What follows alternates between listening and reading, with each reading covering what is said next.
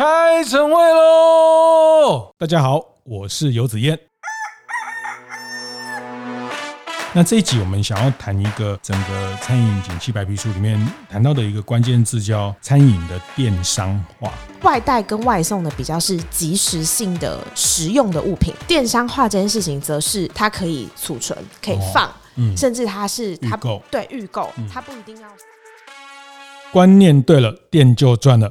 欢迎收听大店长晨会，每周一、周四、周五，那在这个大店长晨会的 Podcast，我们会有三次的和大家分享服务业的不同的观点，然后甚至在看到服服务业非都会的现场，在大店长的乡公所这个系列。那礼拜一、礼拜四，我们聚焦服务业经营的洞察哈。那我常讲大店长晨会，晨会就是开晨会，开晨会哈，就是要呃，这个也是。之前我们跟制作人一起激荡出来的，我们希望它就是一个会议室，就是一个属于我们服务业经营者、店家、服务业店长共同的一个战情室。好，那在这个战情室里面，我们去拟定经营的策略，拟定经营的方向，去修正经营的目标。好，那那很开心，这这两集我们跟就爱开餐厅总编辑陶乐斯，请他来分享 iCHEF 去年做的呃餐饮景气的白皮书，那其实这份白皮书已经做了五年，那其实他们每一年每一年做的仔细。那投资的更大，他们一开始只是把他们呃客户的这些有效的数据呃做了一个同整的分析，后来发现这样不太够，还去年还加码找了外部的呃东方线上来进一步的分析哈。那其实数据的分析本来就是一个一个很，就是为什么大家现在讲演算法等等，其实它后面的洞察怎么去去看一份数据，就像我们去做身体检查，呃这些数据出来，你还是要找很专业的医生帮你看。这些数据，但但到底代表什么？嗯，当然你可以去 Google 每一个数据它代表的意义，但是它整体的关联性等等，这个数据的解读是是非常呃非常需要洞察的哈。那我想这一集我们继续请陶乐斯跟大家分享。那请陶乐斯总编辑先跟大家打个招呼。谢谢子嫣哥。那各位呃听众朋友们，大家早安。是是，所以这这一两礼拜的疫情的变化，呃，也也是。对大家又是一个新的新的感受，新的感受。对，因为其实呃这几个礼拜的疫情在目前都看到在各地区在升温，嗯，是。那呃跟去年的做法非常不一样，去年是直接进到三级警戒，对，那现在政府表示我们要跟疫情共存，是，但是在这样子的情况，疫情升温的情况下，大家的消费者的心理感受其实还是很害怕的，嗯，对，那这个时间点怎么去更好的服务消费者，然后怎么让他们感到安心？甚至透过不同的方式便利的提供呃食物或者是商品给他们，那就能够在这一波浪头上站上更好的位置。是是，那上一集如果没有听到的，呃，当然可以赶快 先去听哈。那我也简单介绍一下，就爱开餐厅，就是它呃，其实 iCHEF 的一个自媒体。那其实这个一二年、一三年，没错，已经快快十年的，没错啊，真的快十年了。你一开始就参与了吗？呃，没有一没有不算一开始，我大概是在一五年左右开始参与这个这个媒体，对对对对对，就来这个。呃，我觉得陪伴大家在在餐饮，特别他们非常非常聚焦在餐饮开店的老板，还有开店的店家的需求哈。那呃，今年的这个餐饮景气排比书，我们上一期谈到的，上一集谈到的是呃，其实几个重点就是客单的提高哈，因为普遍的衰退这个。是很明确，大家也感受到，但是有几个现象是大家很值得关切，是客单价来客的人数组数虽然变少，但是普遍呃这个客单价的成长是存在的啊。那嗯，他们有成长的这群客户里面，大概成长五趴以上都有啊。那当然这有一部分来自于我们上一集有稍微聊到涨价的驱动的一个呃要素哈，但是其实。嗯，我觉得更后面是它整个采购的行为跟采购的需求有一个呃行为上的变化，所以导致客单的提高。那还没有听的，真的去听一下，我觉得会会印证一些你现在经营的假设，跟印证你现在是不是要做调整的一些假设。嗯，那那特别是在呃这一波在疫情再起，其实呃我想过去的去年的一些经验。值，其实很值得去仔细的再去看一看。那这一集我们想要谈一个，也是你们这一次在呃对外去分享。整个餐饮景气白皮书里面谈到的一个关键字叫餐饮的电商，能不能先帮大家解释一下？嗯、好，呃，其实我们为什么会用电商化这样子的词汇去描述这件事情？其实从呃去年看到开始，尤其呃，其实零八年开始就有外送。哦，就是 Foodpanda 开进来，然后哦，抱歉是一八年，一八年零八年也太早，一八年开始有呃外送这件事情。那后来大家可以知道，就是从 Foodpanda 到 Uber Eats，然后还有短暂的那个有一个英国来的品牌。嗯、那现在哦，Deliveroo，对对对对对，对。那后来。打了一仗外送，打了一仗之后，只留下了 Uber Eats 跟 Foodpanda 各据山头。还有说要什么成立国家队的？对对对对对对对对。但这一这一场仗就是比钱，嗯、然后比谁烧的久，然后你的物呃整个营运物流上面的系统能不能够就是往前翻进这件事情。对，那后来第二个就是进到了疫情的时候，那疫情的时候就会是呃外送。外带这件事情变得更更明显，嗯，那在外带开始呃翻倍之后呢，下一个议题我们刚刚就说到我们的电商化。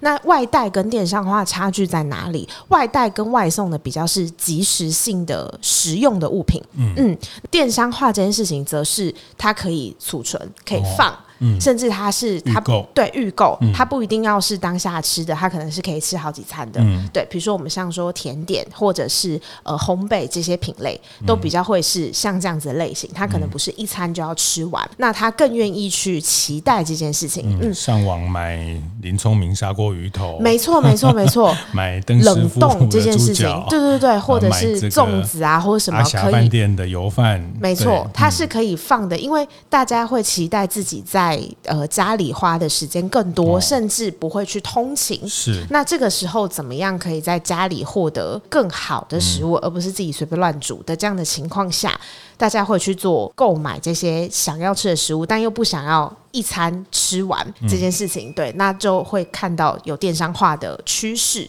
所以大家开始把呃所谓的食物变成食品。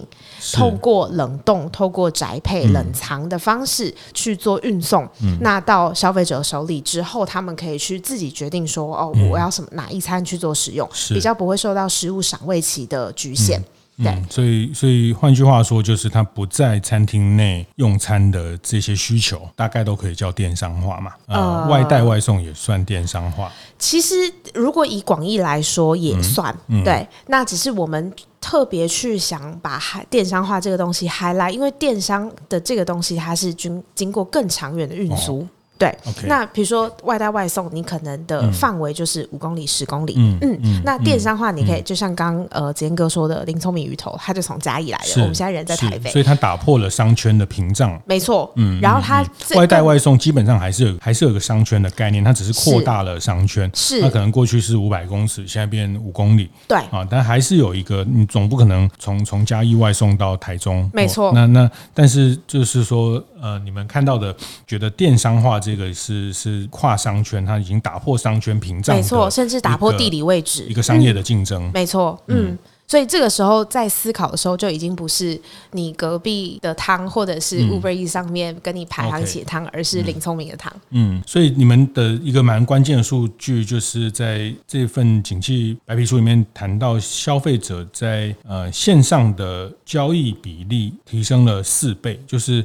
餐饮的线上的交易，就是这个电商化的程度，就在去年因为疫情，因为呃大家就看到很多这个卖什么防疫箱的、防疫包的，对。那或者是有一些他们会在台南把这些地方美食揪在一起，然后这个其实这个都是电商化的的的这个需求。那你们看到的是在线上交易的这个比例是是成长了将近四倍，从二点五疫情前的二点五趴成长到十趴的这个部分啊，所以所以这个电商化对，那我们说啊，那就是因为疫情啊，不能去嘉义啊，不能去台南，不能去很远地方吃啊，所以。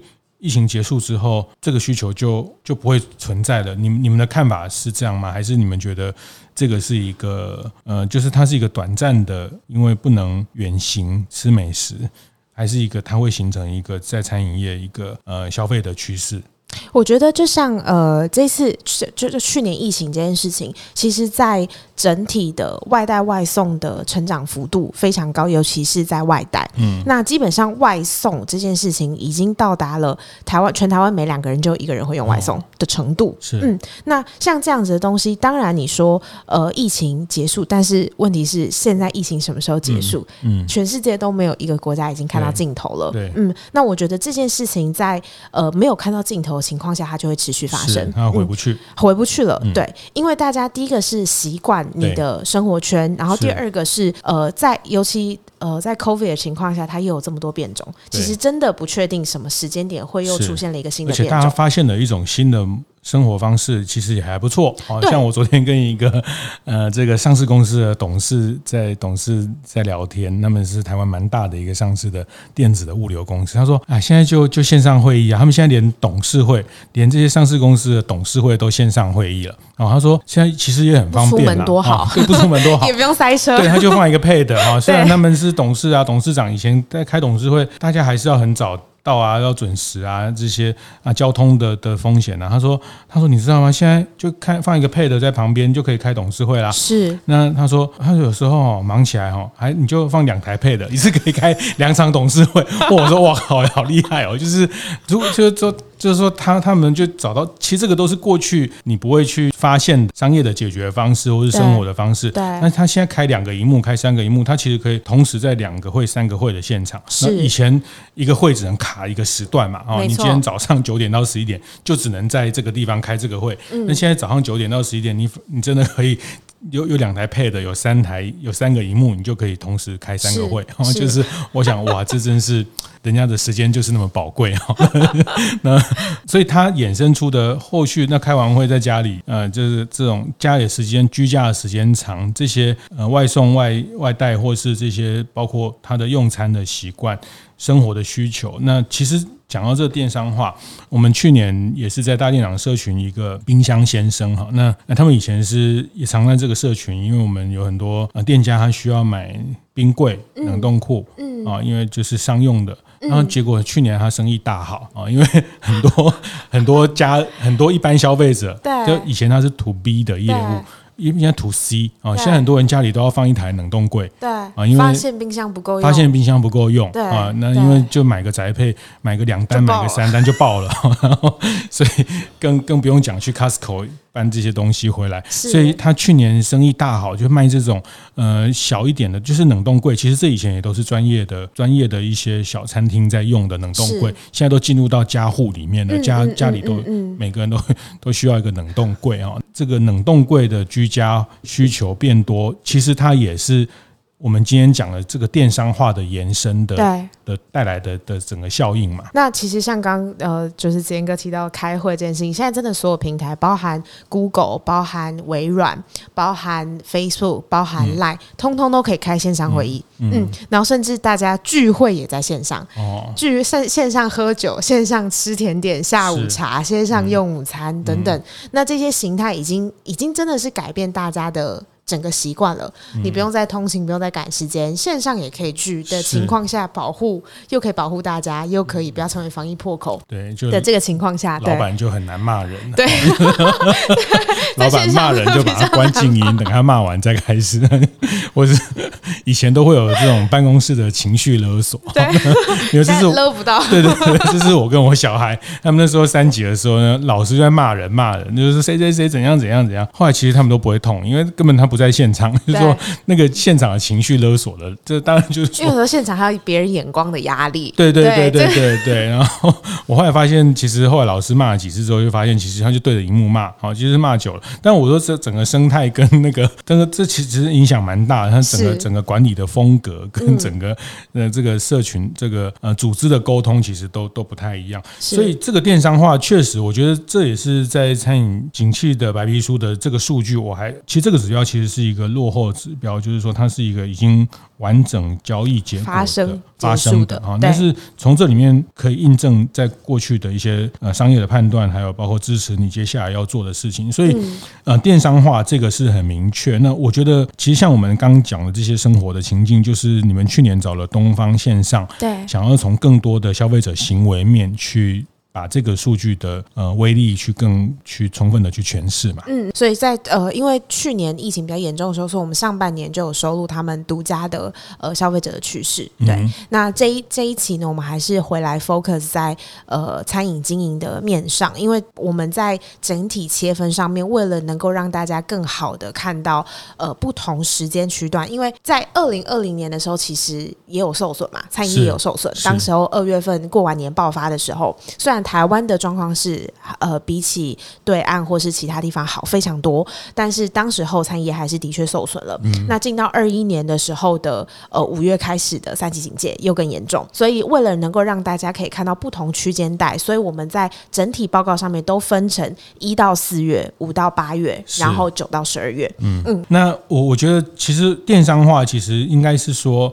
呃，这个我也回馈一些，我最近在在跟很多通路的经营者谈到，就是说，其实我也看到，像在便利商店里面，呃，其实鲜食还是有需求，但是鲜食的成长，冷冻食品成长快。对对，其实像你看全家或是甚至 OK，他们其实都把重心放到冷冻的。成长的这个冷冻食品的成长的部分，嗯，嗯，那其实，在欧洲有很多，甚至有有一些有一种是整家店都卖冷冻的调理的食物，对。那它从甚至到甜点到整个汤品，整个全部的冷冻食，而且它的是很精致的哦，你是是是很高高端的东西，透过急速冷冻的方式，所以因为冷冻的这个这个技术跟冷链的供应，也是在通路上面现在很聚焦在扩大的一个。品相是，所以这里面对于餐饮业，特别是餐饮业，它在做电商，在做冷冻的商品、冷冻的食物这件事情的市场成长是是可期的。因为其实呃，台湾的物流说实在就那几家，但是在低温这件事情，这两年的成长速度真的非常快。嗯，嗯，所以那在台湾的物流，其实台湾物流是真的算非常方便了。你基本上到全家走。多远就可以到全家，或者是呃你量大他们会来收等等这样这样的情况。那在物流方便的情况下，其实发展电商对于小店家来说是更容易的事情。那 iChef 也希望大家可以。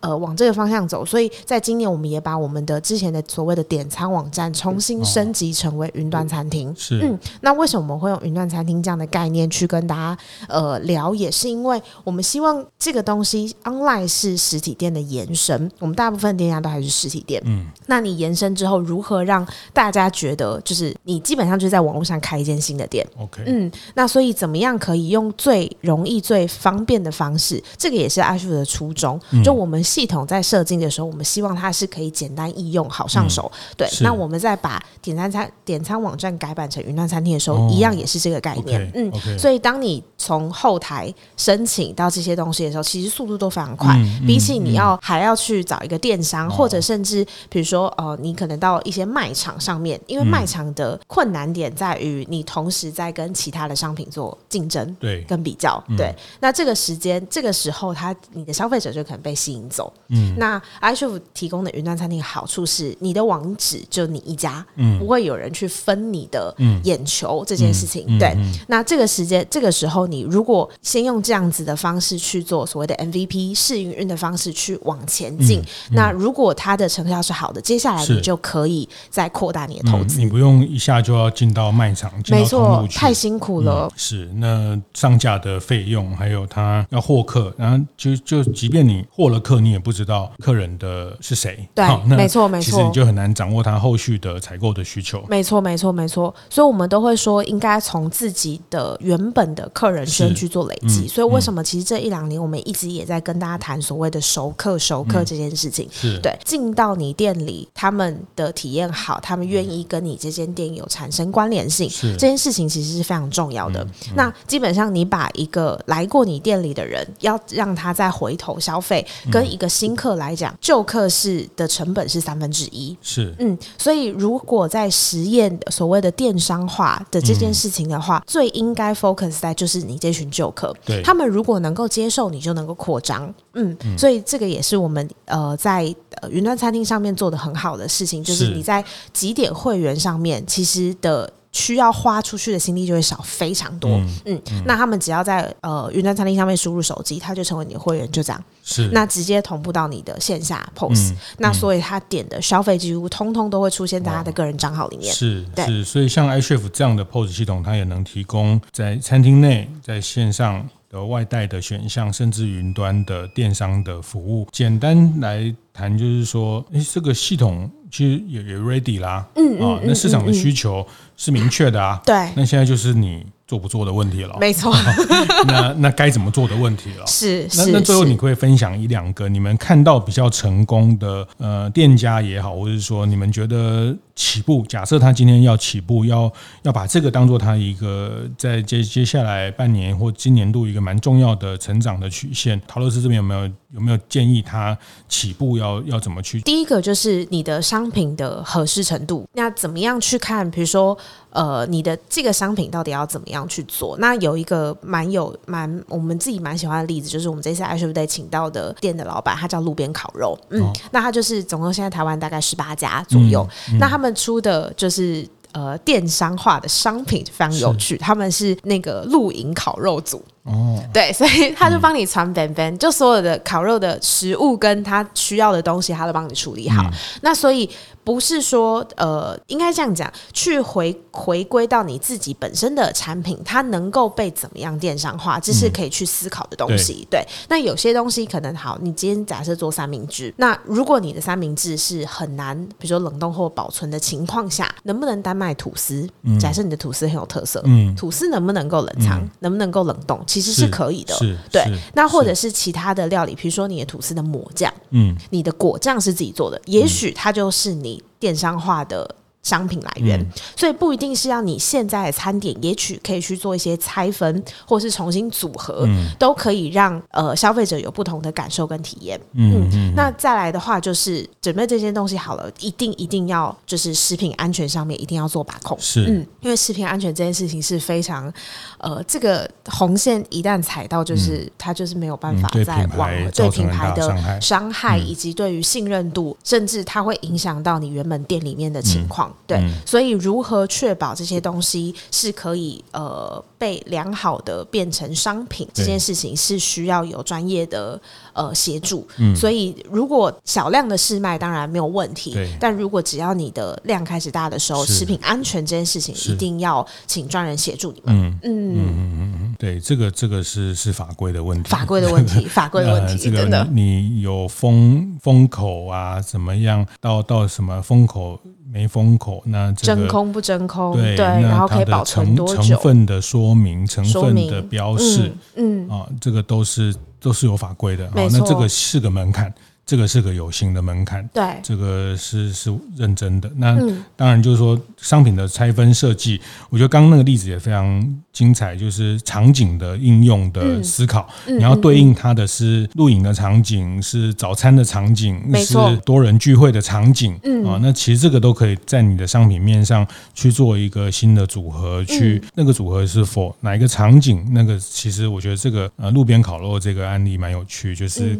露营嘛，露营现在大宗，那大宗它其实也需要用到这些料理，那又跟它现在的商品是可以提供的元素是接近的，结合在一起。嗯嗯、那第二个就是，对但卫生这个食品安全这个这个红线，这个就是一一个蛮严肃的事情。然后这个也、嗯、也谢谢陶老师这边呃特别提醒，因为这个你到一个量的规模的时候，如果在这边 有有踩到红线，那它可能就对整个品牌是一个很大的挫折。对，没错。所以在送出去的时候，自己呃怎么样可以用小量的方式先去做测试，嗯、然后它可以放多久？那当然小量有小量的测试方式，嗯、不用送检，不用送这些东西。是但是你必须知道说，比如说，你就你就真的把那个食物放在那里放几天，哦、或者是你在不同的温度下去测它的情况跟。呃，腐坏的情况，嗯、就可以知道说，大概这个东西的保存时间跟你自己本身对于食品的知识，跟你自己的餐点的熟悉度，这个这个要严谨起来，其实有点没完没了哈。没错，我之前去参观过一个做饼干的代工的工厂哈，在中部，那他们帮所有大概你听过的这些饼干啊、月饼啊，做都做代工，那甚至海外他们也做海外一些运到海外，那他那他们当然有自己的食品安全的这个实验室。之外，他我后来他带我去看一个地方，像他们的一个，像我们去图书馆会有那种放档案的那个那个大的那个柜子嘛，哈，那可以转动。那他们有一堆样品都在那个柜子哦，他们他们会说，比如他今天出了。什么货，他就会留一个样本，留三留几个是做样本的，等到三个月或六个月之后去才做报销，因为万一这批货。有问题的时候，他们能够马上。那到底是制造的问题，还是还是运送的问题？没错没错，还是运送过程的温度产生变化？那他必须要留一份存底 哈，就是留在他的工厂里面，当做呃，万一有这个，因为他他帮客人做这些事情，那一样的，我意思是说，呃，这些事情大家也可以。有时候这也是一种防御，就是说你可能出货每一批都留一两个东西去当做，但这个保存的条件下，那去当做你之后的消费争议，或者是说食品安全的检测上，那当然这个随着你规模，你必须得投资这投资这个部分的严谨啊，那这个也是在电商化一个。很重要的提醒，没错。好，那我想这集也大概跟大家谈到这个白皮书的一个延伸出的重点哈。那我我还是非常建议大家可以到就爱开餐厅的官网，把这份白皮书 download 下来，看看你的品类，然后他们有做六都的这个呃，在不同的都会区的一个市场的总体市场的变化。对，那这个都是在印证大家在拓点，大家在开分店，大家在做商品。的店家的经营的扩张的时候，那。嗯、呃，那当然这一集特别谈到线上线下电商化，那电商化的准备其实还蛮多的啦哈。其实其实像爱学府这边就爱开餐厅，我们常常也开了很多老板的课程，对，其实协助大家做这些呃，不管是什么 FB 广告投放，对，SEO 啊，对，这些线上啊，其实这个大概都是你你进到线上化，你进到电商化之后，它跟经营门市又是完全不一样的事情，对对对，该该长出的的。能力的部分，好，那这部分就就不是一个一个把产品冷冻化就就结束。那怎么样去在在线上获客，在线上跟客人产生一个长期的关系？那我觉得这部分啊，大家也可以到就爱开餐厅 iCHEF 这边来搜寻一下，他们其实每个月每个月好像都蛮多这样的课程。对我们呃，就要开呃，iCHEF 本身我们还有另外一个社群叫餐厅帮，那餐厅帮就是呃，提供我们所有的客户免费上课的地方。是那刚刚包含就是子燕哥说的呃，线上的。行销上面应该学到的事情，那还有什么财务法规？其实我们都会定期开课。对，那就爱开餐厅本身，因为我们知道有些人真的没有办法来上课，嗯，他的时间他，因为他可能就一个人固定，嗯，那这个时候打破就是疆界的方式，就是用文字，通过文字的方式去做这些呃知识内容的传递，嗯，那所以如果有一些呃更多的想法或想知道的讯息，其实也都可以到就爱开餐厅来跟我们说，那我们会尽可能的去把大家需要的知识或讯息。去做收集，然后用更好的方式让大家可以吸收这件事情。是好，嗯、谢谢谢谢，就爱开餐厅总编辑陶乐斯这两集跟大家分享。那也谢谢 iCHEF 还有就爱开餐厅在一路上也陪伴大家做餐饮的转型。谢谢，谢谢。连续两周和大家分享《危机解密》这本书，由台湾奥美前董事总经理王富贝老师撰写的这份教战手册。那我收到了非常非常多的回响，很多大店长的店家告诉我，确实真的他在危机的事件上受到了很多的伤害。那其实也非常期待能有更多的学习来了解如何做好危机处理的管理。那我想，为了这样的一个让大家的品牌可以更持续稳健的发展，我跟富贝老师决定我们。在五月十九号，会在台北南港老爷举办一个危机解密的工作坊。那我们用更实战的方式来跟企业、来跟品牌来做这样的一种训练跟练习。那这个课程我们只招十二家的企业。那我们希望说，这个十二家的企业，每一家企业都可以派三位来参加这个课。这三位分别是老板自己，还有店长。粉丝团的小编，这个设计其实是也是一个协助企业在建立你内部组织的危机处理小组的最基本的三个成员。那我们希望透过实地的演练，然后更呃有效的一个课程的训练，让大家把把这样的能力升值在你的组织内部，成为之后一旦遇到危机的时候可以快速反应的一个模式。对这场危机解密工作坊课程有兴趣的品牌和企业，呃，欢迎您到我们的粉丝页或是 Line@ 上留言，或直接发讯息给我，我们尽快帮您保留名额。那非常期待大家一起来参与这样的课程，去帮你的品牌去做好一个防护的护城河。会后记得在 Apple Podcast 订阅、评分、留言。有任何想在晨会上讨论的议题，也欢迎提出。大店长晨会，下次见，拜拜。